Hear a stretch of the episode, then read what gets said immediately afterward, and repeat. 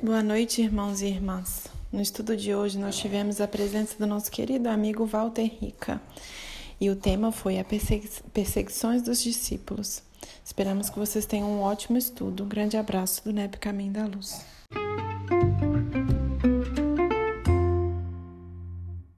Da nossa psicosfera, de acalmar os nossos corações, de aguar a nossa terra e trazer para nós esse ambiente mais saudável, mais ameno, que possibilita-nos também, Senhor, um pensamento mais sadio, uma conexão melhor com a espiritualidade maior. Obrigada, Jesus, por esse amparo que nos concede nessa semana. Muito obrigada, Jesus, também por nos trazer até aqui, apesar das dificuldades que enfrentamos, apesar de nós mesmos Aqui estamos mais uma vez, Senhor, para te conhecer, te entender, procurando te sentir, Senhor Jesus, para que possamos agir segundo o teu ensinamento. Muito obrigada, Mestre, por esse grupo fraterno, amigo que formamos e que nós sentamos fortalecidos no teu evangelho para assim seguir, Senhor. Não, não desanimando diante de qualquer obstáculo que nos surja. Sabedores que somos, Senhor, que a luta é nossa, nessa nossa galgada de, de terra, terrena, e que contamos sempre com esse amparo divino que nos ilumina mostrando os caminhos. Fortaleça-nos, Jesus. Muito obrigada, que assim seja. Vamos lá, gente. Hoje o nosso companheiro Walter Rica está aí conosco mais uma vez, né, na proposta de estudar com a gente uma, uma, um tema muito, muito gratificante, muito bacana, que ele fez uma pesquisa muito grande abordando os livros de Emmanuel, partindo da perícope de Mateus, que nós, nós enviamos para vocês, né? É, então, ele vai falar para nós sobre a, o chamado e as perseguições dos discípulos. Vamos ficar bem atentos aí com a nossa participação quando, quando nós estivermos assim prontos para falar alguma coisa tá bom? Para complementar, para perguntar. Vamos ficar à vontade. O Walter, o Walter já é de casa, já pegou nosso bate-papo inicial aí todo. Sem nem saber da conversa, nós enfiamos ele na conversa e, e assim foi. Fica à vontade, viu, Walter? Muito obrigado. Boa noite, Conceição. Boa noite a todos. É dizer para vocês que realmente é uma alegria estar aqui e uma gratidão muito grande, né? Porque a gente sabe que ter essa oportunidade é, antes de tudo, poder aprender. A gente, quando vai preparar algum tema para falar, é, a gente procura estudar bastante, procura é, aprender, assimilar o que a gente vai colocar, né? E logo em seguida vem aquela oportunidade de praticar, né? Para que a gente não seja aquele que nem aquela água parada, que estagnada, que não tem uma serventia que acaba apodrecendo. Então, eu quero agradecer a Conceição, eu quero agradecer a todos que estão aqui essa noite pelo acolhimento fraterno que estão me dando. E eu gostaria de dizer o seguinte, que as reflexões que a gente vai fazer não é de uma pessoa que sabe mais, né? De uma pessoa profunda, conhecedora, não. É uma pessoa que estudou, procurou estudar, fazer o melhor possível, e todos nós temos conhecimento para contribuir. Então, fiquem à vontade, se durante a nossa fala quiserem interromper, fazer uma observação, estejam à vontade. É uma noite de estudo, não é propriamente uma palestra, tá bom? E outra coisa é dizer o seguinte, que existe um pouco de atrevimento da minha parte falar para o pessoal de Minas, né? Se a gente pegar, pegar o movimento espírita no Brasil, né? A nata do movimento espírita está em Minas. Então, toda vez que a gente vai, alguém do fora de Minas, falar para Minas, é atrevimento. Que nós estamos falando para pessoas que, né, ou para um movimento espírita muito forte e pessoas que têm profundo conhecimento, não só da doutrina, como do evangelho. Então, eu resolvi aceitar esse atrevimento, né, esse desafio, e, e, se você, se não for a coisa, não for acontecendo, vocês me perdoem. Eu sou um aprendiz ainda tentando melhorar, tá certo? Então vamos lá. A gente escolheu o tema chamados e perseguições, né? E quando a gente se predispõe a, a conhecer, a entender os ensinamentos de Jesus, o que a gente precisa perceber é o quanto esses ensinamentos estão próximos de nós. O Evangelho não é algo distante. Né? O que Jesus deixou não é algo distante, não é algo teórico. É algo que está presente no nosso dia a dia. E só com essa percepção é que a gente pode assimilar esses ensinamentos, nos orientar por eles e aplicá-los não só a nós mesmos, como também ao nosso próximo. É por isso que eu quero propor a vocês que o tema dessa noite, quando a gente estudar o tema, a gente tenha isso em mente. Como é que a gente pode aplicar esse conteúdo no nosso dia a dia? Como é que ele pode nos servir de guia para a gente enfrentar os nossos desafios?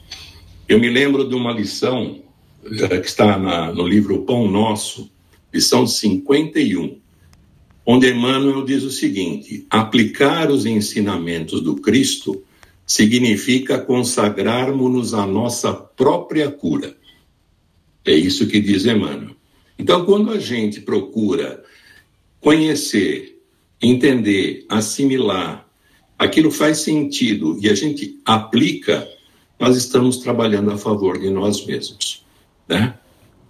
Então, nessa lição, inclusive, o Emmanuel, ele faz uma, um paralelo entre a cura espiritual e a cura do corpo físico. E ele diz o seguinte, né, que os ensinamentos do Cristo são ensinamentos vivos e educáveis, né? E que o nosso organismo, os nossos órgãos são educáveis. Que ele diz mais que se o nosso pensamento não se purificar e a nossa vontade não assumir o comando do barco do nosso organismo e o comando do barco para o bem, a intervenção de remédios não passa de mera medida de transitória e de inutilidade. Então não adianta ficar só né? Em outras palavras, no caso de uma enfermidade, nos valendo apenas do remédio físico. Nós precisamos trabalhar o lado espiritual. É isso que diz o Emmanuel. E é por isso que vem o convite que a gente ouça, reflita e procure ver como é que a gente pode aplicar o que será discutido esta noite. É, existe um psicólogo é, espanhol o nome dele é João Garriga Bacardi. Ele é mais conhecido como Garriga no mundo da psicologia. E ele diz o seguinte, que a boa jornada de um espírito compreende três questões fundamentais, diz o Garriga. A primeira é que essa alma, que é o espírito encarnado, descubra seus talentos e o utilize. O segundo pilar é que esta alma descubra as suas feridas e trabalhe para saná-las. E o terceiro pilar é que aceitemos o que a vida propõe. Diz ele: descobrir os nossos talentos e colocá-los a serviço do mundo nos ajuda a emprestar um sentido para a nossa vida, um sentido para o existir quando eu trabalho aquilo que eu tenho de melhor dentro de mim, quando eu trabalho aquilo que eu já conquistei em termos de melhoria e de virtude e emprego isto a serviço do próximo, eu estou dando um, uma, um sentido para a minha vida. Quando você sana as feridas, o nosso caminhar, diz ele, fica mais leve. E quando eu me deparo com algo que eu não posso mudar, que está acima da minha força de mudar, o melhor sentimento é o sentimento da aceitação. Porque quando eu, eu aceito a demanda da existência, eu me encho de paz. Então veja, é um psicólogo falando e veja quanto isso tem de semelhante à doutrina do Cristo e à doutrina espírita. E diz ele que cuidar desses, desses pilares, levando em, a, em conta a questão da transcendência, portanto, a questão da vida futura, faz, faz com que a gente realinhe a nossa alma, e aí a gente pode aproveitar com maior qualidade e menor sofrimento o que a existência nos propõe. Então, isso não está, está muito perto do que a gente estuda no Evangelho e do que a gente estuda no Espiritismo. Né? Descobrir os nossos talentos, usá-los, descobrir as nossas feridas, saná-las, né? que são duas questões muito importantes, que é um pouco do que o Sócrates dizia: olha, para fazer isso, você tem que ter autoconhecimento. Sem autoconhecimento, como é que você vai avaliar as virtudes que você já conquistou? Como é que você vai avaliar né, as feridas que você ainda carrega ou as fraquezas que você ainda carrega? E é também nos faz lembrar, não é, do Santo Agostinho, do, quando ele dizia que toda noite ele fazia uma revisão do dia dele, né, para ver o que ele tinha feito de bom, o que ele tinha deixado de fazer, o que ele tinha, ele tinha feito de, de forma que não era boa e que precisava de correção. Mas para isso, né, nós precisamos olhar não para o outro, nós precisamos olhar para dentro da gente. E isso exige duas coisas: exige coragem e exige humildade. Porque sem coragem para enfrentar e sem humildade para reconhecer, fica difícil. Por isso que praticar a humildade e assumir a responsabilidade pelo que a gente é e pelo que a gente já conquistou, mas ainda pelo que a gente precisa conquistar para a melhoria de nós mesmos, é um imperativo que se põe no nosso dia a dia. Né? A outra questão que se impõe para a nossa jornada evolutiva e que deriva desse autoconhecimento e do trabalho incessante é, é, é, e do, e do, do autoconhecimento e do, da autoaceitação, perdão, é o trabalho incessante. A gente não recebe tudo isso de mão beijada, né? Nós precisamos fazer a nossa parte. E nós não podemos nos esquecer que para fazer isso, a convivência com o semelhante é o caminho. Não dá para fazer isso de forma isolada. Não é verdade?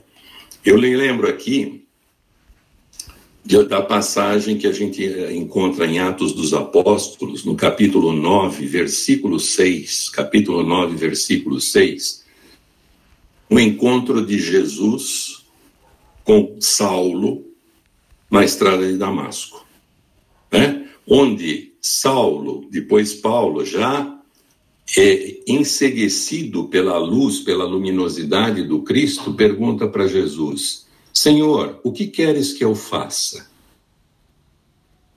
E o que que o Cristo responde? Levanta-te, entra na cidade e lá te será dito o que te convém fazer. Sobre essa resposta, né? Levanta-te, entra na cidade e lá te será dito o que deverá fazer, na lição 39 do livro Caminho, Verdade e Vida, o Emmanuel diz assim: se o mestre aparece a Paulo, que ele chama do rabino apaixonado de Jerusalém, no esplendor da luz divina e imortal, se lhe dirigir a palavras diretas e inolvidáveis ao coração, e aí Emmanuel pergunta: por que não terminou o esclarecimento, recomendando a Paulo, ao invés disso, entrar em Damasco, a fim de ouvir o que lhe convinha saber? O Emmanuel pergunta: por quê? Né? Por que, que Jesus já não disse o que deveria ser feito quando, Emmanuel, quando Paulo perguntou: o que queres que eu faça? Né? E o próprio Emmanuel responde nessa lição: é que a lei de cooperação entre os homens é o grande e generoso princípio através do qual Jesus segue de perto a humanidade inteira pelos canais da inspiração. Então veja, Jesus trabalha de uma, conosco de uma forma muito sábia. Ele trabalha conosco através do outro, por meio do outro. E é por isso que uma das leis que nos rege é a lei de fraternidade, a lei de sociedade e a lei de cooperação. Paulo contemplou Cristo na sua grandeza imperecível, mas foi obrigado a recorrer a quem? A Ananias, para iniciar a tarefa redentora que lhe cabia realizar junto aos homens. Aquele que ele mais perseguia naquele momento, a quem aquele que era o objeto da sua viagem a Damasco.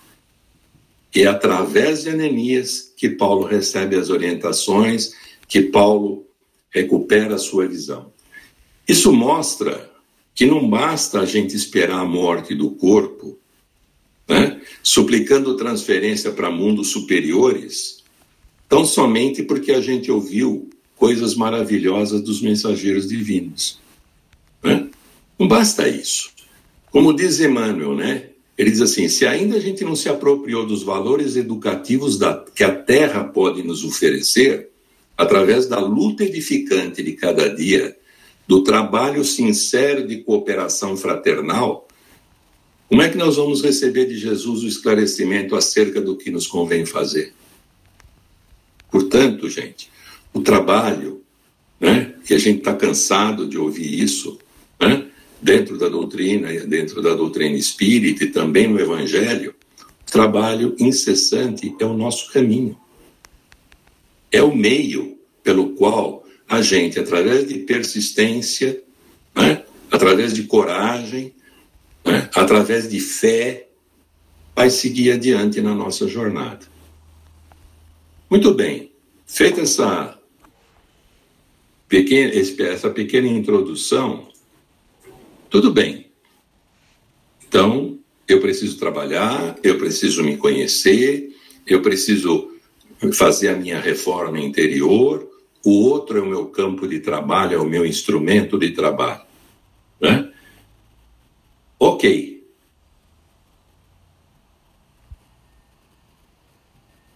Como é que essas oportunidades de trabalho aparecem? E vem, essas oportunidades, elas vêm através do, dos chamados, que a gente constantemente recebe no nosso dia a dia. Como a, a, a Conceição mencionou, no Evangelho de Mateus, no capítulo 4, versículo 18 a 22, a gente encontra o chamado de Jesus a Simão Pedro, a André, a Mateus, a Tiago e a João. Tiago e João, filhos de Zebedeu. Né?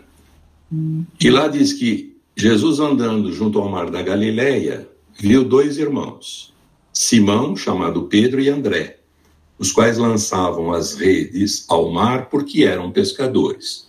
E disse-lhes: Vinde após a mim, e eu vos farei pescadores de homens. E eles deixando, e eu quero grifar agora, logo deixando logo as redes, seguiram. E adiantando-se dali, viu outros dois irmãos, Tiago, filho de Zebedeu, e João, seu irmão, num barco com Zebedeu, seu pai, consertando redes. E chamou-os. E eu vou grifar outra vez. Eles, deixando imediatamente o barco e seu pai, seguiram Jesus. Então, o chamamento de Jesus a esses apóstolos, e que serve de base para uma parte da nossa conversa desta noite, apresenta pontos, alguns pontos que a gente pode, eh, pode mencionar aqui para efeito do nosso estudo. Primeiro, se a gente lê o texto, quando eu mencionei que Pedro e André seguiram logo, né? E que uh, uh, e, e, que, e que uh, Tiago e João né, deixaram imediatamente o barco e o pai, né, isso mostra o quê? A aceitação irrestrita e imediata à convocação do Cristo. Eles não titubearam. Eles não perguntaram por quê, eles não perguntaram o que eles iam fazer, eles não perguntaram que, ou como é que eles deveriam proceder. Né? Jesus simplesmente o chamou e eles imediatamente atenderam ao chamado. O segundo ponto é a transformação que esses apóstolos, que esses espíritos experimentaram depois que passaram a seguir Jesus. Né? A disposição de seguir Jesus de imediato, ela é encontrada em todos aqueles que mais tarde iriam, iriam constituir o grupo dos doze apóstolos. Todos eles chamados por Jesus atenderam imediatamente o chamado. Né? Eles não sabiam, como eu disse, a extensão do trabalho, eles não sabiam o que eles deveriam enfrentar, né? mas assim mesmo, sem vacilar, seguiram o Cristo. E Jesus, quando viu esses futuros apóstolos, ele não viu o pescador, né? Ele não viu o publicano, ele não viu é, é, o homem em si. Ele, ele, na figura do pastor, ele encontrou as ovelhas. Jesus viu as ovelhas, né? Viu os discípulos, que seguiriam a sua orientação como seus seguidores fiéis. Jesus não estabeleceu condição para chamar, é, para chamar esses dois. Ele não perguntou o que você é, o que você deixa de ser, o que você tem feito, o que você deixa de fazer. Ele simplesmente chamou, né? Essa expressão que Jesus usa para Mateus, por exemplo, segue-me, né? E a expressão que ele usou para Pedro e André, vos farei pescadores de homens, né? São o quê? Uma amorosa convocação de Jesus ao trabalho, ao trabalho no bem. É lógico que ali ele estava cumprindo o que já fora combinado com eles anteriormente nos planos do Espírito. A gente sabe disso, né? Quer dizer, eles não estavam ali, não caíram de paraquedas ali. Significa dizer também que quem aceitasse o jugo de Jesus estaria salvo, porque Jesus veio não só como mestre, como aquele que educa, mas veio também como Salvador. Né? E se a gente olhar essa passagem e esses comentários que nós estamos fazendo, né, esses chamamentos ou chamados eles acontecem diariamente na vida da gente. Em que, que nós nos diferimos? Não é? No sentido da evolução, no sentido de seguir o Cristo, em que, que nós diferimos dos apóstolos? É? Agora, o que, que a gente precisa? Lembram-se quando Jesus diz: é preciso ouvido para ouvidos de ouvir e olhos de ver? Né? nós precisamos estar atentos. E nós precisamos, mais do que atenção, nós precisamos estar voltados para a vida espiritual. Porque se eu me prender à matéria, se eu me prender ao mundo apenas da forma, eu não vou perceber esses chamados. Eu vou perder uma série deles. Existe uma obra do do, do Emmanuel, psicografia do Chico Xavier, chama-se Instrumentos do Tempo. Essa obra, ela tem uma lição que intitulada Chamamentos, né? E lá o Emmanuel diz o seguinte: aguça os ouvidos e assinalarás os múltiplos chamados do Senhor ao testemunho do serviço em teu próprio aperfeiçoamento a cada dia. Os apelos do céu ressoam por toda parte, sem palavras, sem abalo e sem ruído. Então, olhando esse trechinho da lição, a gente vê que Emmanuel nos diz que os sinais são chamados às vezes muito sutis. Né? São chamados sem palavras, muitas vezes, sem abalo, sem ruído. Por quê? Porque o bem é assim. O bem é assim. O bem é algo silencioso. O bem é algo que trabalha não é? sem repentes, sem causar grandes oscilações ou grandes impactos. Ele vai se colocando. Né? E Emmanuel continua nessa lição dizendo o seguinte: repara. Ele diz assim para a gente: olha, repara, é a dureza do coração que te convida o exercício da piedade. E quanta dureza de coração a gente encontra no nosso caminho. E a gente se revolta. É a dor que te pede reconforto balsamizante. É a calúnia que te reclama o esforço heróico do perdão, com o absoluto esquecimento do mal. É a sombra que espera por tua lâmpada acesa na inspiração do bem. É o cipoal da discórdia que te aguarda a bênção da harmonia. Se a gente refletir sobre esse trechinho aqui, quantas e quantas situações a gente não nós, não nós não nos defrontamos onde nós temos uma grande oportunidade de trabalhar, uma grande oportunidade de sermos o que Jesus diz no Sermão da Montanha, nós sermos os pacificadores. E a gente olha para o mundo que nós vivemos, que é, o, que é o que o mundo mais precisa. O mundo precisa de pacificação. E nós já temos condições de trabalharmos nesse sentido. E trabalhando nesse sentido, nos melhorarmos crescermos, olharmos a vida de uma outra maneira. E aí Emmanuel diz assim: não esqueças que o Senhor apela para a tua bondade e para a tua compreensão, para a tua paciência e para a tua capacidade de servir. O que Jesus fez quando passou pela terra? Foi servo o tempo todo. Sendo mestre, colocou-se como servo, né?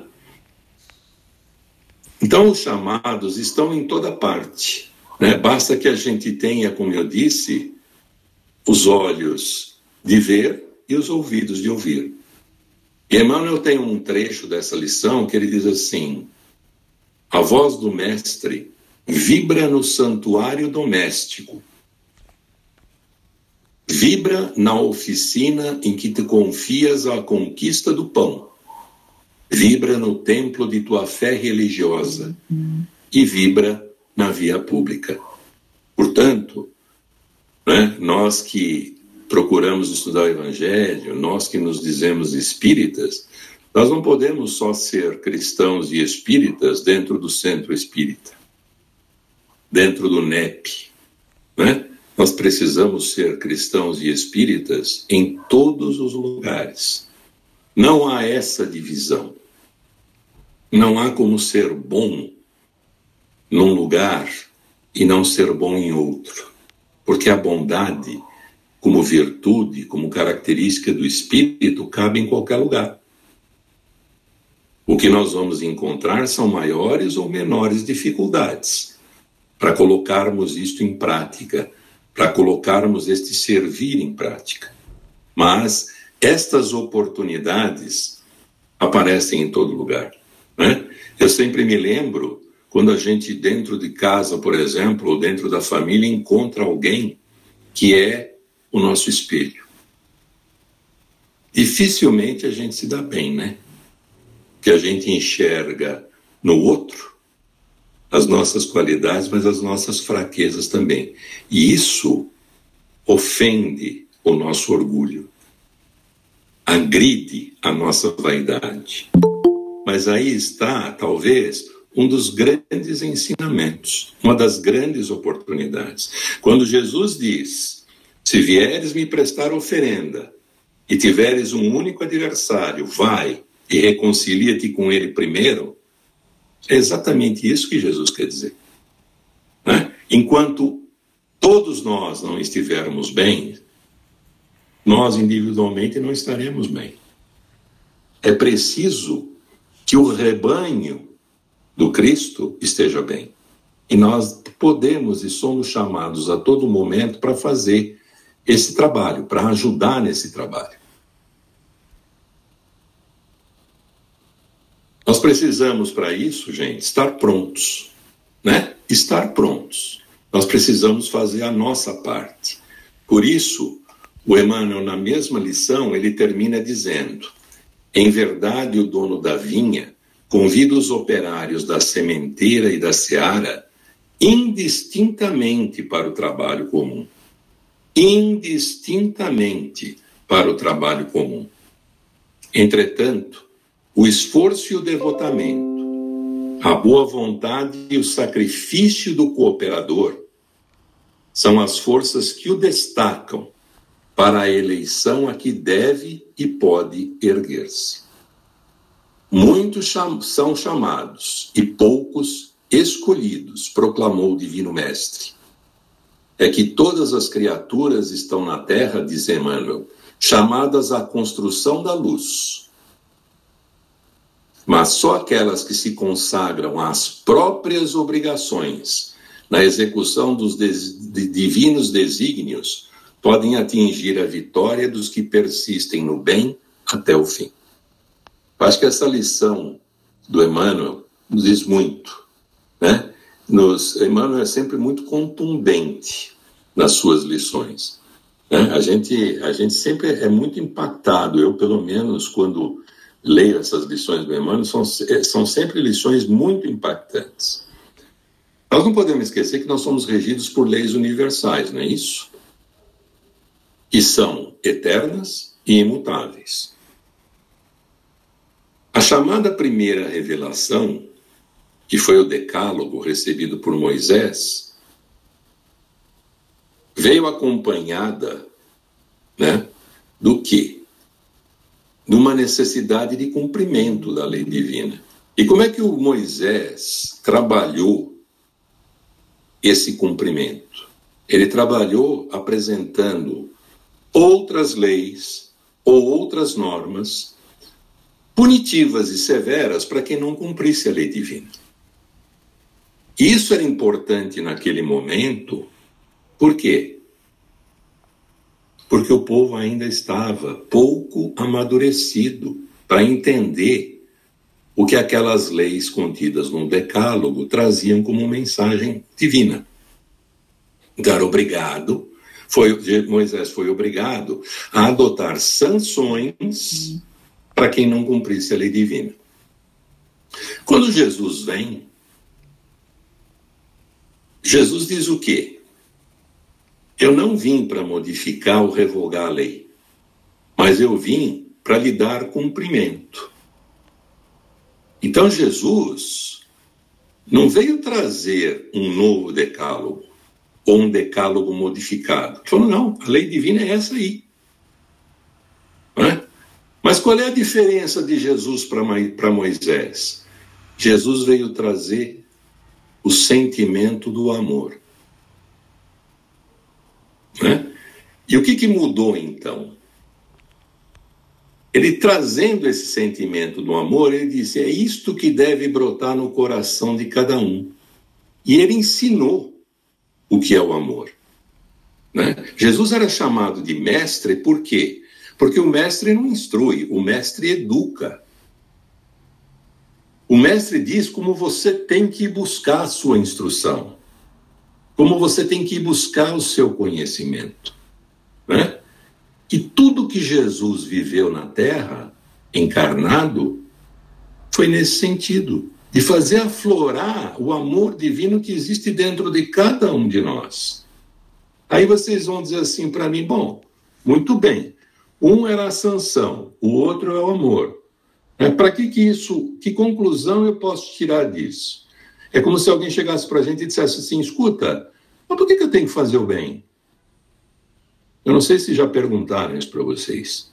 Né? Para mim, já. Por que, que eu tenho que fazer o bem? Por que, que eu tenho que cumprir o mandamento divino? Para que, que eu preciso ser virtuoso? Né? Por que, que eu tenho que entrar pela tal da porta estreita? Ou, por que, que eu tenho que, olhando o nosso tema de hoje, por que, que eu tenho que atender aos chamados? Se a gente olhar para Jesus, nós vamos chegar à conclusão de que é bom seguir a lei. Eu tenho que seguir a lei não é porque eu tenho medo da punição, não é porque eu tenho medo da sanção, não é porque eu tenho medo do castigo, mas é porque é bom seguir a lei. É bom ser bom.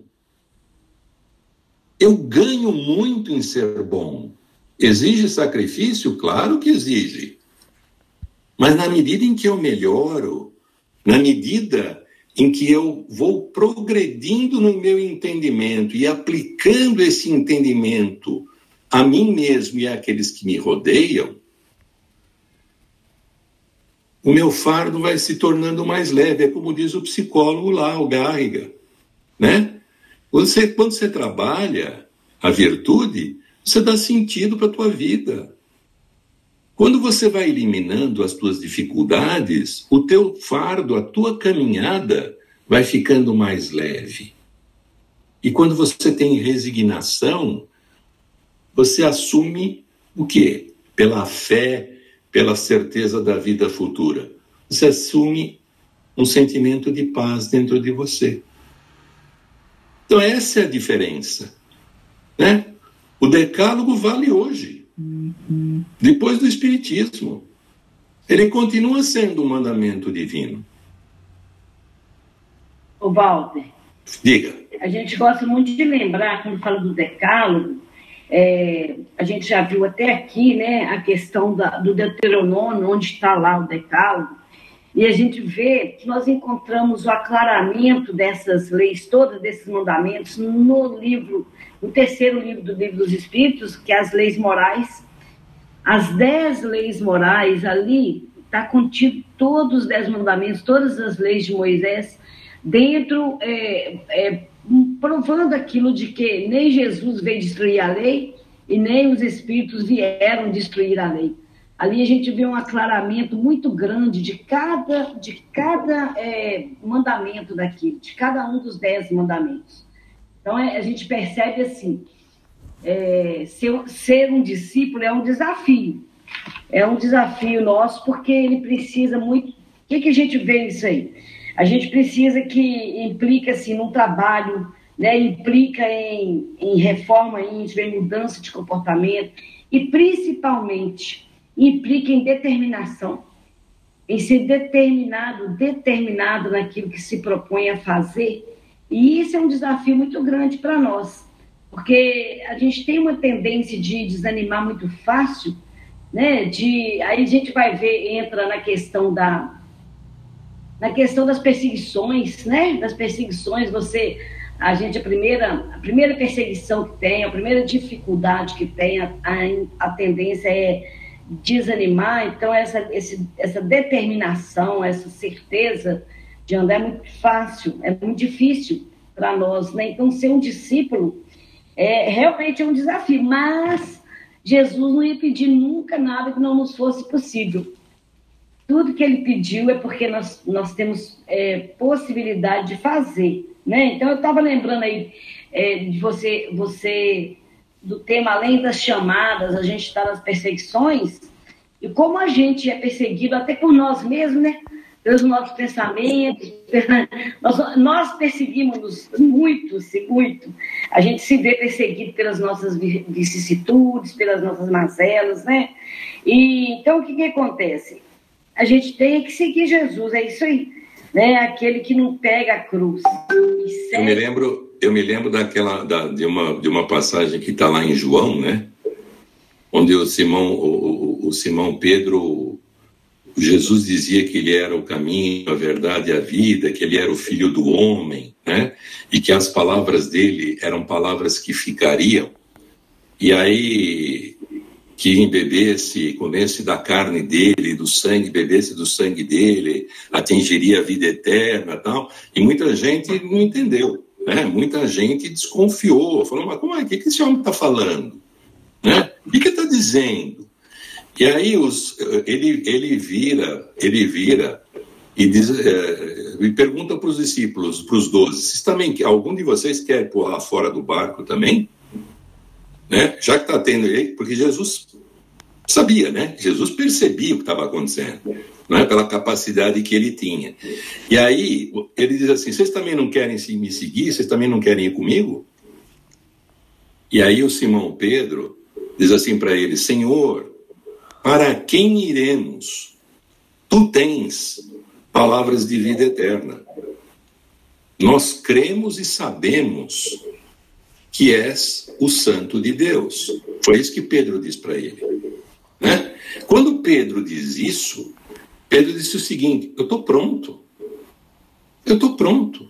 Apesar de todo de tudo que acontece com Pedro, né, de negar Jesus três vezes, aquela história toda, Pedro estava pronto. Né? Pedro entendeu que era o que o Cristo estava convidando a eles para se aproximarem dele e para viver de acordo com aqueles ensinamentos.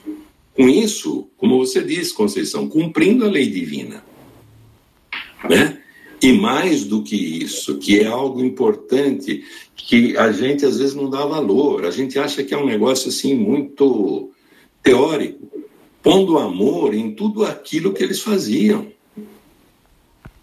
Né? Se a gente olhar Paulo, Paulo é o exemplo disso, é o exemplo do amor. Né? Para quem numa primeira, num primeiro momento da existência era perseguidor dos cristãos e depois a obra que Paulo fez pela igreja, pela igreja e pelo, pelo cristianismo, né? Quer dizer, então, mostra o quê? Que nós, de acordo com as nossas possibilidades, sempre temos possibilidades, sempre estamos aptos a atender chamados. Basta que a gente tenha vontade para fazer. Basta que a gente esteja disposto, né? Às vezes a gente recebe uma tarefa e diz assim: ah, eu não sei se eu estou preparado. Gente, se a tarefa bateu na porta, né? Os apóstolos sabiam que eles iam encontrar pela frente, quando Jesus chamou, a extensão do que ia acontecer. Então, essa é, esse, mais ou menos, em linhas gerais, é a história sobre os chamados. Mas tem um probleminha aí que você mencionou, né, Conceição? Quando a gente resolve atender o chamado e seguir Jesus, é natural que a gente sofra perseguição, né? Vai acontecer, né? E lá no, no, no, Evangelho do Mateus, eu volto outra vez ao Evangelho de Mateus, no capítulo 10, existe, o título do capítulo é A Missão dos Doze que Jesus dá uma série de instruções aos discípulos que iniciariam a partir dali a tarefa de divulgação do Evangelho. Né? E nesse capítulo, dos versículos 17 a 33, né, no, evangelho, no Evangelho do Haroldo Dutra Dias, ele coloca um subtítulo, do capítulo 17 ao capítulo 33, que são perseguições. Né? Na Bíblia de Jerusalém, existe um outro subtítulo, que são os, que é, os missionários serão perseguidos. Então, esse é o subtítulo dentro da missão dos doze. E aí eu vou no capítulo 17, no versículo, perdão, 17 do capítulo 10 e encontro lá o seguinte. Jesus diz assim: Acautelai-vos dos homens, pois vos entregarão aos sinédrios e vos açoitarão nas sinagogas e no capítulo 18 diz assim: E sereis conduzidos a governantes e reis por minha causa, em testemunho para eles e para os gentios. Né? Essa frase, em testemunho para eles e pelos gentios, na Bíblia de Jerusalém, está escrito assim: para dar testemunho perante eles e perante as nações. Então Jesus diz: ó, acautelai-vos dos homens, pois vos entregarão aos sinédrios, vos açoitarão nas sinagogas, e sereis conduzidos a governantes e reis por minha causa, para dar testemunho perante eles e perante as nações. Quando a gente lê isso, né, o que, que a gente percebe nessa advertência de Jesus? a luta entre o poder temporal terreno, transitório, e o poder espiritual do Cristo. Né? Essa luta está presente na nossa vida, no nosso dia a dia. Está presente nas escolhas que a gente deve fazer diariamente, nas escolhas entre nos aliarmos ao poder temporal do homem terreno ou optar por se aliar ao poder espiritual do Cristo. Quando Emmanuel no, no, comenta no Sermão da Montanha o versículo dos pacificadores, né, quando ele faz um comentário sobre, sobre uh, bem-aventurados os pacificadores, ele deixa claro, Emmanuel deixa claro, que as perseguições existem e que não há no mundo terreno como você optar por seguir o Cristo sem sofrer perseguição. Não dá, né? Walter, estou lembrando aqui de uma, uma fala de Jesus, que quando ele dizia assim: Eis que vos envio como cordeiros a covil de lobos. Ele não escondeu dos discípulos, né, dos, mesmo dos 70 que estavam com ele lá, os, a missão dos 70 que tem lá, ele nunca escondeu deles as dificuldades que teria, sempre, nunca poupou né, aquela, aquele, aquele, os, seu, os seus seguidores da dificuldade que teria.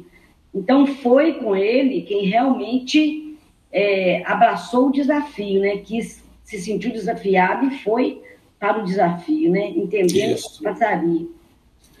E as perseguições, né, como você mesma disse anteriormente, Conceição, elas ocorrem das mais variadas maneiras. E as perseguições, muitas vezes, elas ocorrem de uma maneira não ostensiva, mas de uma forma velada, uhum. né? E ela é feita por quem? Por aqueles que se sentem contrariados, por aqueles que dominam e querem manter esse poder terreno, né? Pelo homem que ainda não tem afinidade com os ensinamentos do Cristo. É daí que vêm as perseguições. E quando a gente procura o Cristo e procura seguir o Cristo, as perseguições aparecem não só no nosso mundo externo, mas também no nosso mundo interior. No caso desse último, né? O que, que é o sinédrio? O sinédrio é a nossa consciência, que vai chamando a nossa atenção para a mudança das nossas diretrizes, para a mudança das nossas condutas. É o tribunal que nos chama né? E que diz assim: olha, o que você está fazendo talvez tenha que mudar. Para que você pare de sofrer tanto, talvez seja caso fazer diferente.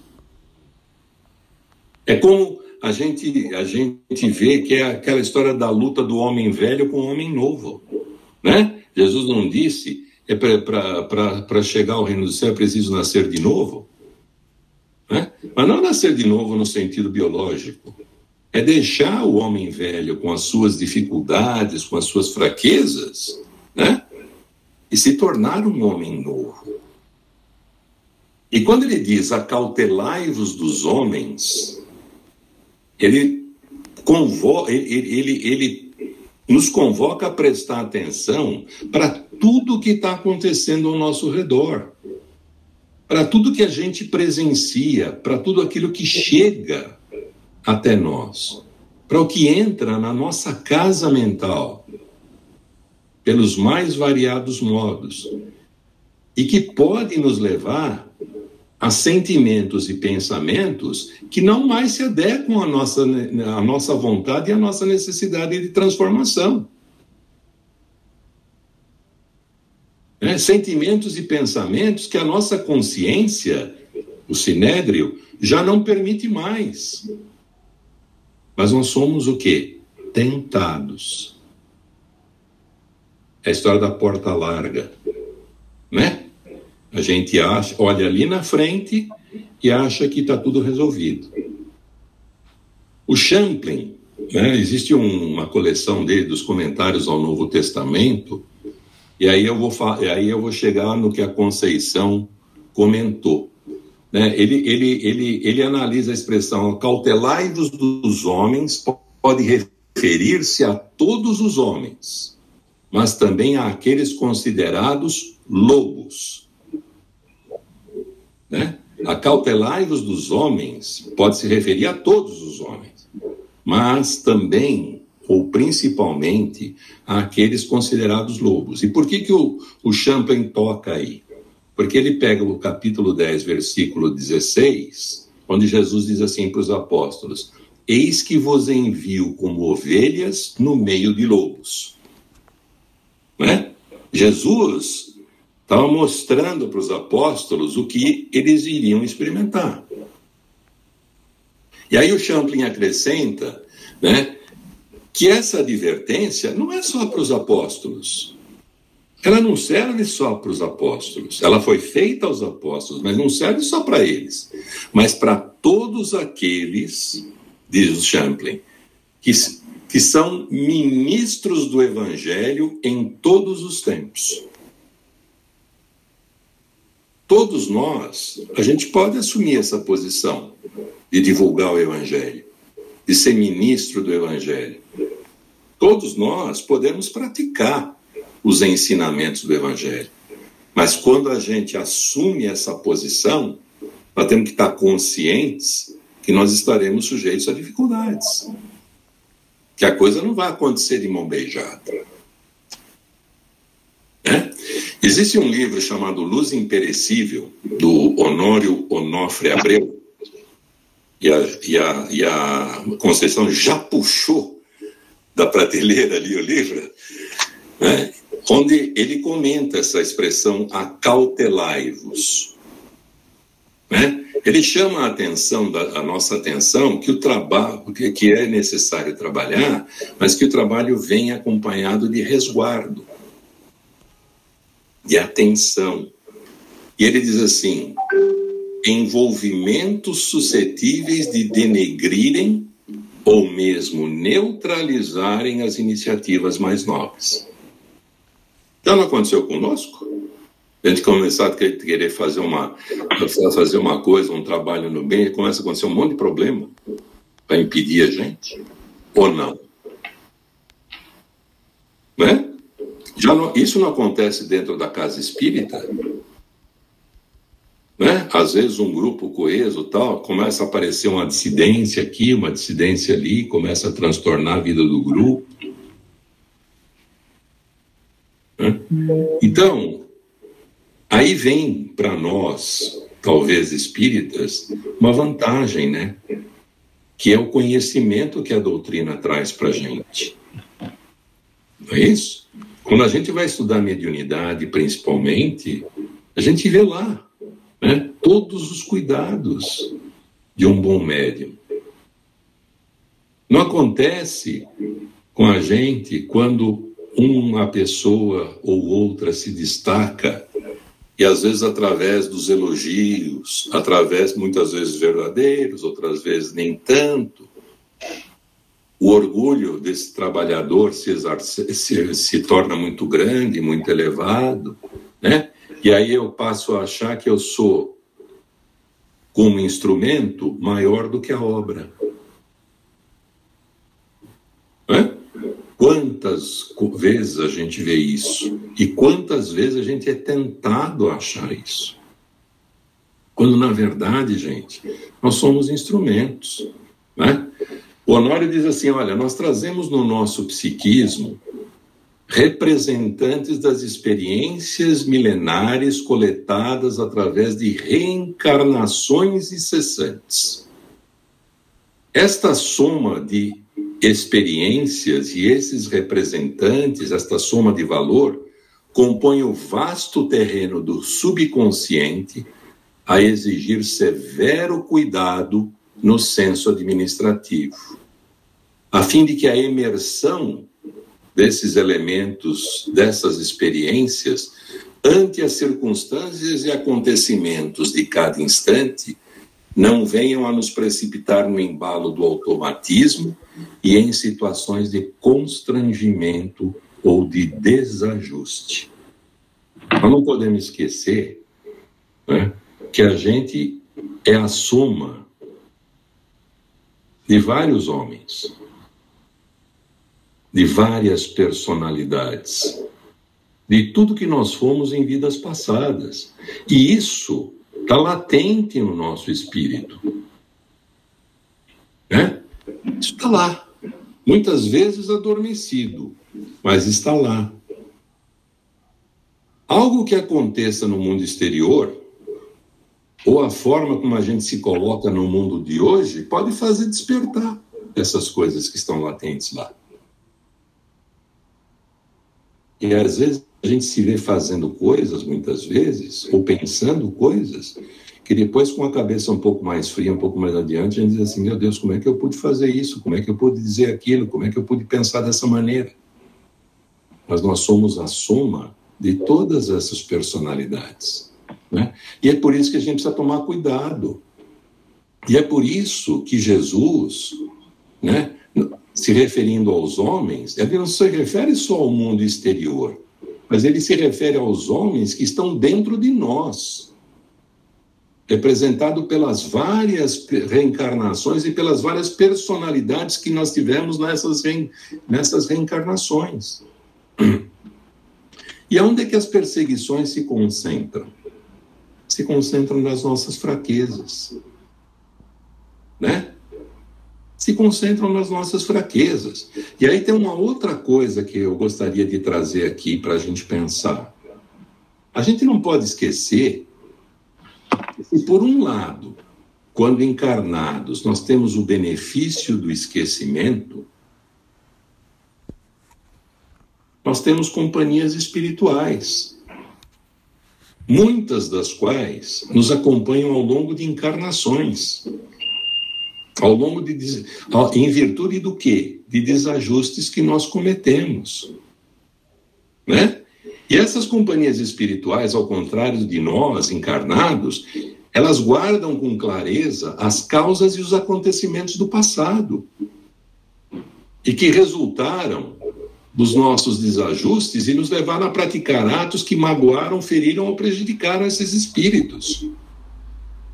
E essas companhias, em nome de uma justiça, querem nos fazer pagar pelo mal que lhes fizemos. E vão buscar nos nossos desajustes e nas nossas fraquezas o ponto para realizar, a base para realizar essa justiça. E é aí que esse cuidado da nossa parte tem que ser redobrado. Pois nós, nós levamos uma desvantagem em relação a eles. Né? Então, por isso, que diz, por isso que Jesus diz: orai e vigiai. Cuidado com o que você está sentindo, cuidado com o que você está pensando, cuidado com o que você fala e como você está como você está procedendo. O Paulo, né, na carta aos Hebreus, ele tem lá um, ele tem lá um, um versículo onde ele fala assim: nós somos, nós somos rodeados por uma nuvem de testemunhas. Né? Ele se refere aos espíritos que nos observam e que nos alcançam aonde estivermos. Porque para eles, para esses espíritos, não tem barreira física.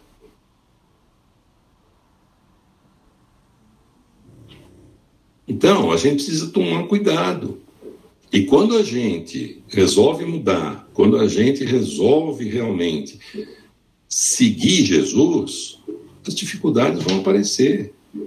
Mas a gente também não pode esquecer de uma outra coisa. Eu tenho, e cada um de nós tem, uma falange de espíritos prontos a colaborar com a gente. Se eu tiver determinado, se eu for persistente, se eu tiver fé, confiança e realmente procurar trabalhar, eu vou receber ajuda também. Né? E Jesus age, como nós dissemos anteriormente, através dos outros, encarnados e desencarnados. Então é uma questão de opção. Né? Ninguém pode alegar ignorância. Ah, mas eu resolvi seguir Jesus, eu achei que tudo mudaria da noite para o dia. Não é assim que funciona. Não é assim que funciona. Né? É um pouquinho aquela história, me lembrou agora. Quanto mais. Ah, você precisa orar, meu filho. Quanto mais eu oro, mais assombração me aparece. Né? A gente já ouviu essa. Quando eu tenho um copo e uma sujeira no fundo dele e eu começo a querer limpar o copo jogando água limpa, o que, que acontece com aquela sujeira? Ela, né? ela se revolve dentro do copo, a água fica momentaneamente turva e depois vai sendo expulso, não é assim? E assim somos nós, né? Na eliminação das nossas fraquezas e no ganho das nossas virtudes, esse é o processo. Então, até que ponto nós estamos dispostos a aceitar isto e a entender isto? E aí, gente, para terminar, nós temos que nos empenhar para quê? Para sair do casulo do orgulho e do egoísmo, né? Essa é a nossa eterna luta. Não é isso? Nós, afetados pelo mundo material, a gente se recolhe a esse casulo do orgulho e do, egoísmo. Eu sou o ponto de partida, quando na verdade eu não sou o ponto de partida. Eu sou a parte da obra da criação mas eu tenho que me integrar num sistema existencial, né, onde deve imperar a convivência, a interação e, principalmente, o auxílio ao próximo. Então, não basta se esforçar na aquisição das virtudes ou no desenvolvimento das, das virtudes se eu não sair de dentro de, de mim mesmo e caminhar em direção aos que necessitam. Gente, Jesus ia em direção às pessoas. Jesus dava o passo. Ele não esperava que alguém olhasse para ele como um Messias e caminhasse na direção dele. Foi pessoalmente, né, diante daqueles de boa vontade, pessoalmente fazia o convite. Né? Não é verdade? E outra, se a gente olhar o mundo de hoje, os tempos novos, nós estamos lá, nós estamos assim ouvindo sempre, né? A Terra está se transformando num mundo de regeneração. Para a gente fazer isso, para a gente participar disso, nós estamos sendo convocados a colaborar nessa obra, né? Nessa obra do quê? Qual é a obra? É a melhoria espiritual da humanidade. E para fazer isso, o egoísmo tem que começar a ficar de lado. O egoísmo é chaga moral. Né? É, é, ele, ele neutraliza os impulsos do progresso. E aí vem a doutrina espírita. E a doutrina espírita nos dá instrumentos para entendimento, para equilíbrio, para sensatez, que são importantes e necessários para a gente agir. Né? Se eu pegar lá o capítulo 11, item 11 do Evangelho segundo o Espiritismo, o que, que o Kardec diz lá? O egoísmo é, pois, o alvo para o qual todos os verdadeiros crentes devem apontar suas armas, dirigir suas forças e sua coragem. Que cada um, portanto, empregue os seus esforços a combatê-lo em si, certo de que esse monstro devorador de todas as inteligências, esse filho do orgulho, é o causador de todas as misérias do mundo terreno. É a negação da caridade. O egoísmo é a negação da caridade. E, por conseguinte, maior obstáculo à felicidade dos homens. Expulsai da terra o egoísmo, para que ele possa subir na escala dos mundos, para que ele possa subir na escala dos mundos, porquanto já é tempo de a humanidade envergar sua veste viril, para o que cumpre que, primeiramente, o expilais, o tirai fora de todos os vossos corações. E como é que eu faço isso, gente? Aí eu vou lá na questão 625 do Livro dos Espíritos, né? Qual o tipo mais perfeito que Deus ofereceu ao homem para lhe servir de guia e modelo? Resposta: Jesus. Não é isso? Eu só queria, para terminar, ler aqui uma, uma liçãozinha, é, comentar, na verdade, que está no livro Fonte Viva, lição 58, que chama Discípulos. E ele diz assim: o Evangelho deixa claro que a vida de cada criatura consciente é um conjunto de deveres para consigo mesma, para com a família de corações que se agrupam em torno dos seus sentimentos e para com a humanidade inteira. E não é tão fácil desempenhar essas obrigações com aprovação plena das diretrizes evangélicas. Imprescindível se faz eliminar as arestas do próprio temperamento, garantindo o equilíbrio que nos é particular, contribuindo com eficiência em favor de quantos nos cercam o caminho e dando a cada um o que lhe pertence, servindo a comunidade e cujo quadro fazemos parte. E nesse mesmo livro Fonte Viva, tem uma outra lição, a lição 2, que chama-se Modo de Fazer, onde o Emmanuel diz assim: fazer algo em Cristo é fazer sempre o melhor para todos não te esqueças de agir para a felicidade comum, para que a ilusão não te imponha o fel do desencanto ou da soledade. Ajude a todos indistintamente, conservando acima de tudo a glória de ser útil, de modo que haja em nós o mesmo sentimento que vive em Jesus.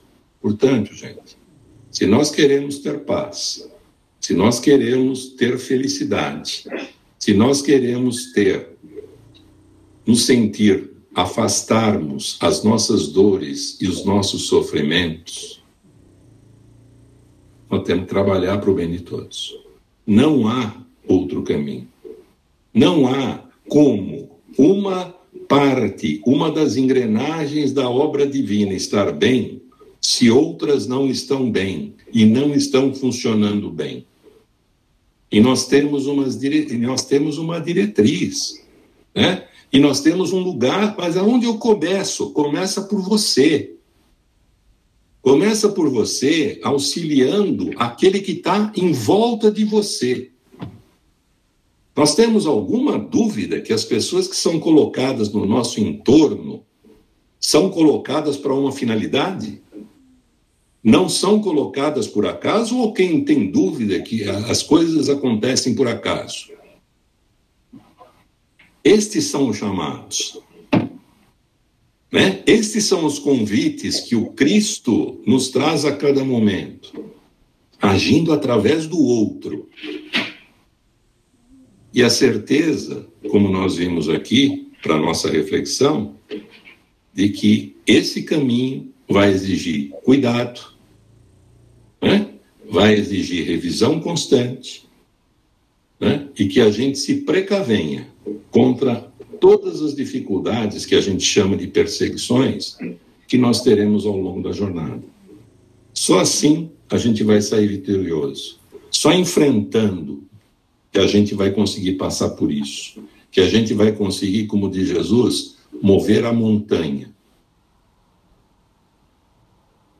Ele está sempre do nosso lado. Ou nós também temos alguma dúvida disso?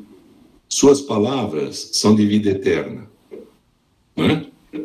Se a gente atentar para isso, se a gente, como eu disse no início da nossa conversa, trouxer isso para o nosso dia a dia, poder sentir que elas estão presentes na nossa vida, com certeza elas vão nos ajudar muito.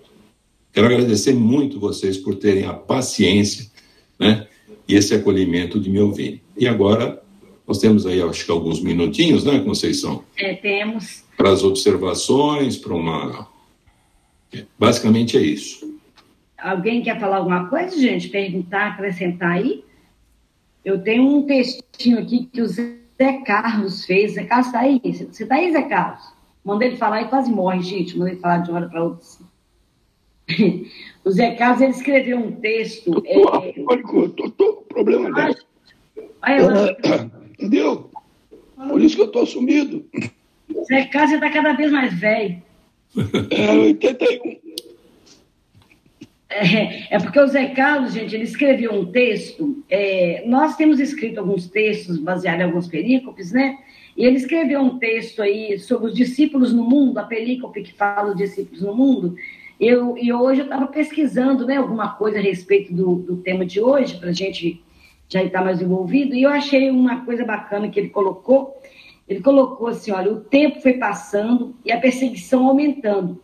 Impossível escapar das mãos e da fúria do sinédrio, estimulado pela inveja, pela arrogância dos sumos sacerdotes Ananás e Caifás. Esse sinédrio sendo a nossa consciência, né? É impossível escapar dela. Prenderam Jesus depois de tantos impropérios e humilhações e mataram na cruz infamante. infamante. Lá se foi o tempo. Todas as advertências de Jesus foram acontecendo como ele havia previsto, ponto a ponto, dia a dia. Todos os doze discípulos foram vilipendiados e mortos de forma cruel. E João, o único que recebeu a menor pena, foi exilado na ilha de Pátimos, onde recebeu a profecia do Apocalipse. Hoje, estamos no limiar do terceiro milênio. Duas grandes guerras guerrilhas, revoluções, padrão vibratório, é, é o mesmo. O orgulho, o egoísmo continuam sendo joio dos trigais dos corações da terra. Então, pergunto: quando vamos ter uma terra regenerada? Por fim, Jesus pede aos discípulos que sigam dando testemunho de tudo quanto eles viveram e aprenderam com ele, pois os dias vindouros seriam de muitas provas cruéis de afronta, de morte, tentativa de destruir as bases de dissuadir a quem está engajado na missão de levar a palavra nos campos da semeadura. Ele, ele não vos disse essas coisas antes porque eu estava convosco. Achei assim muito bacana para fechar, né? E a gente lembrar que Jesus colocou que ele estaria conosco até o fim dos tempos. Então, seja qual for a nossa proposta de trabalho nessa seara, é, nos colocando como discípulos, lembrando que ele nos convidou pessoalmente, como ele fez, esse convite foi feito, não desanimemos, né? Fiquemos determinados na nossa proposta e lembrando que ele vai estar conosco até os fins dos tempos, sem, sem né, essas perseguições que são, que são, na verdade, dificuldades que nós precisamos tê-las para o nosso crescimento, nós não enxergarmos como perseguição e esquecer de caminhar, né? Alguém quer falar alguma coisa? Mas aí, Mônica, a Mônica entrou, nem estou vendo a, Mônica que está aqui. Alguém quer complementar alguma coisinha aí?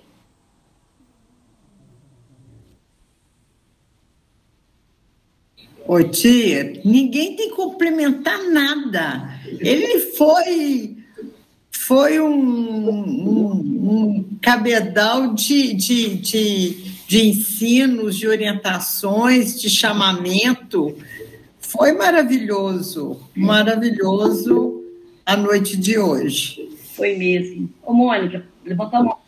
Vera, desculpe, Ô, tia, desculpe pra... interromper eu? a Mônica. Desculpe só, Vera, você sabe qual é, você sabe qual é a ação pedagógica que vai ficar para mim? Ah. Tudo isso que eu falei, ele vai me testar depois.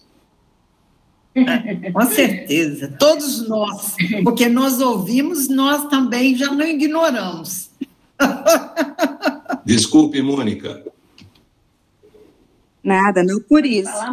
É, só quero agradecer mesmo, foi muito bom o estudo, viu, Walter? Obrigada é, pelas elucidações, pelo esclarecimento. É sempre bom a gente escutar um estudo tão aprofundado, reflexões, né?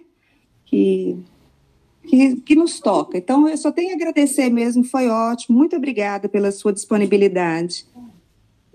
Sou eu que agradeço pela oportunidade, como eu disse no início. É, Para a gente é uma oportunidade muito grande. E, e volto a dizer, e sem, sem bajulação, falar para mineiro sobre espiritismo e evangelho é, é, é um atrevimento que não tem fim, viu? Nada disso. Os mineirinhos aí estão tão, tão bombando mesmo por aí, mas nós aqui somos um sementinho pequeno. Atrevimento é. se eu quiser trocar receita de pão de queijo. Aí é atrevimento. É, aí é. Aí atrevimento, aí não tente não, não, não tente, vai ficar feio. Mas tá bom. Pois, gente, excelente, né? Mas esse nosso estudo, e a gente, nosso assim, essa proposta a gente está trocando essas experiências, né? A gente indo, indo no NEP dos nossos, nossos companheiros, né? A gente já teve lá no, no NEP de Vinhedo e o Walter esteve aqui fazendo força para que isso aconteça, essa interação entre os NEPs sejam-se mais frequentes, né? Que a gente possa fortalecer esse, esse estudo que a espiritualidade dá tanto tanto amparo, tanto amparo, que a gente não tem nem como agradecer. O André, feche o seu telefone, o seu microfone, por favor, André. Isso.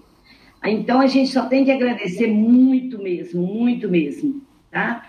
É, o Walter, é, nós estamos, como eu te falei, né, gente, é, fazendo uma reunião na, na quinta-feira, aqui em casa. Eu espero que venham todo mundo que, que colocou nomezinho lá, que venham para a gente poder conversar sobre o nosso, o, no, o nosso estudo pós-pandemia, para a gente confraternizar, rever os amigos, né?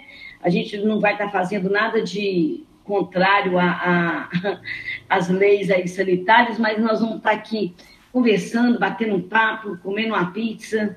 Aí vamos confirmar, eu fiz um grupinho lá, só provisório, só até amanhã, depois de manhã, então, vamos estar lá, é, vamos vir, tá? Todo mundo que está confirmado, para gente, para dar tudo certinho, né? Para a gente ficar numa, numa, numa, condição tranquila aqui. Vamos chegar às 19h30. A partir das 19 já podem chegando, quem tiver disponibilidade, tá bom? A gente vai mandar vídeo para vocês, gente. Quem está de longe aí, pode ficar tranquilo, tá?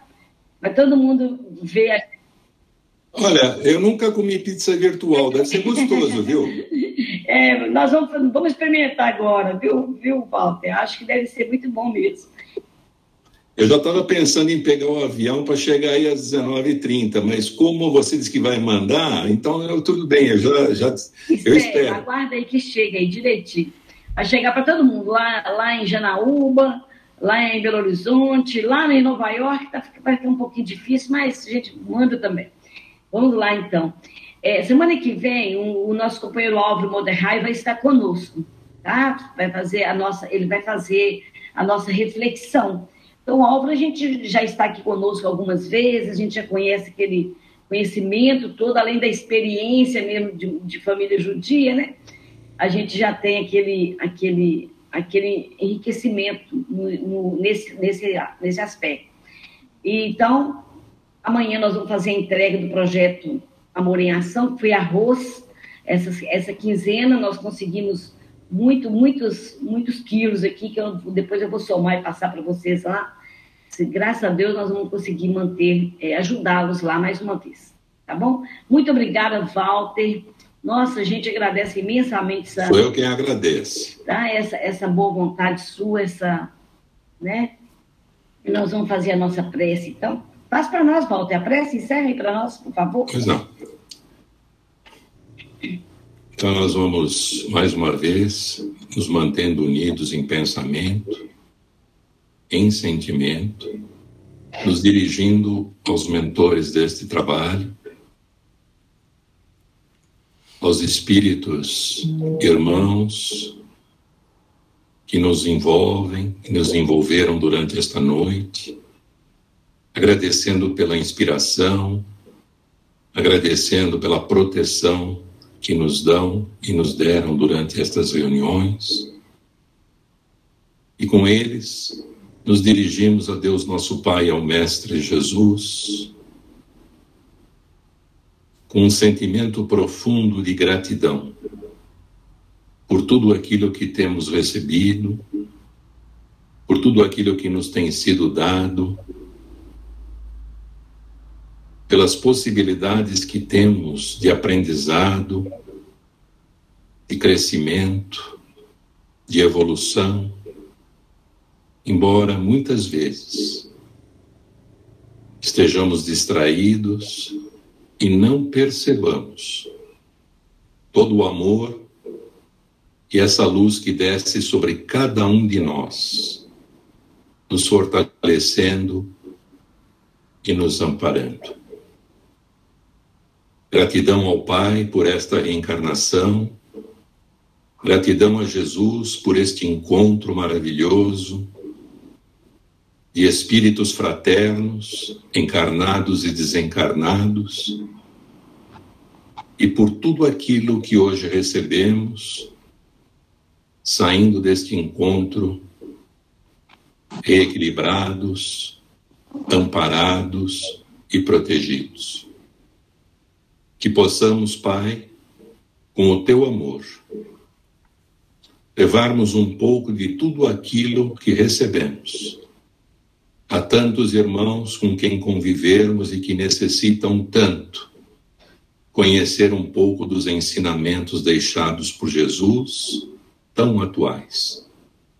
Que possamos ser instrumentos de transformação na prática do amor, na prática do bem, praticando a caridade com todos aqueles que de nós se aproximam e com quem convivemos.